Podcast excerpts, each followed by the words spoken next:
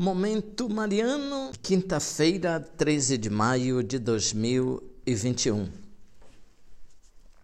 Olá, ouvinte, meu irmão, minha irmã, que bom estarmos juntos para mais um Momento Mariano, o nosso encontro com a Palavra de Deus que Maria, a mãe de Jesus, e São José, seu esposo, acolheram com a disponibilidade de servos fiéis eu sou Dom Josafá Menezes da Silva, arcebispo de Vitória da Conquista, e agradeço a sua companhia hoje, quinta-feira, 13 de maio de 2021.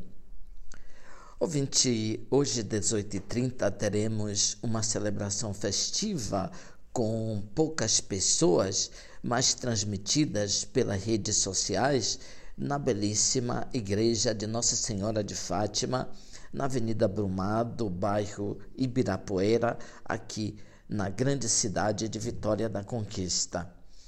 Eu vinte que há 104 anos, em Portugal, num domingo, 13 de maio de 1917, três crianças, depois da missa em Fátima, na igreja paroquial, voltavam para casa depois de cuidar dos rebanhos, tiveram uma experiência com a mãe de Jesus. Era um dia esplêndido primaveril, resolveram alongar o caminho passando por um pomar chamado Cova da Iria e de repente foram surpreendidos por raios de relâmpagos, como se um temporal estivesse caindo sobre a região.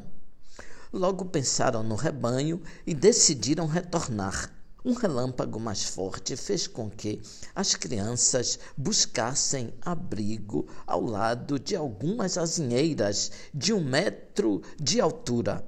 De uma das azinheiras saiu uma luz branca e brilhante e eles viram a figura de uma mulher muito bonita, uma mulher revestida de sol, como diz o livro do Apocalipse, capítulo 12. Aquela mulher parecia não ter mais de 18 anos. Sua túnica branca tinha a candura da neve. O manto com as beiradas douradas cobria a cabeça e a maior parte do corpo das mãos juntas, à altura do peito, caía-lhe um gracioso rosário que terminava com uma cruz de ouro. Os três ficaram extasiados e aquela senhora, com voz e gesto de mãe, segundo eles, disse: Não tenham medo, depois direi quem sou e o que quero. Eu virei a este local seis meses consecutivos e a esta mesma hora. Depois perguntou: Vocês querem se oferecer em sacrifício a Deus pelos pecados com que o pai de meu filho é ofendido? Vocês querem também rezar pela conversão dos pecadores?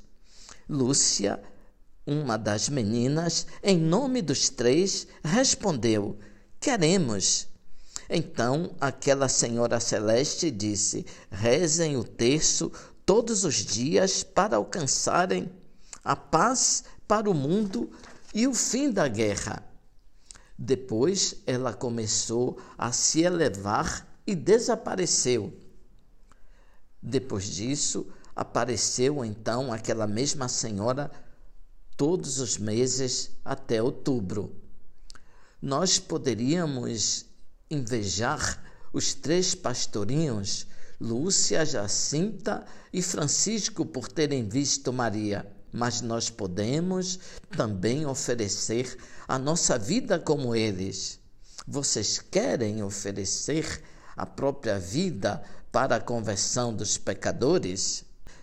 Neste tempo de pandemia, uma palavra importante a respeito das aparições de Fátima nos veio de São João Paulo II. Em 13 de maio de 2000, assim: Fátima não anuncia nenhuma catástrofe, não quer criar confusão e medo nos corações dos fiéis e da humanidade. Fátima quer ser uma mensagem de esperança que nasce de uma certeza.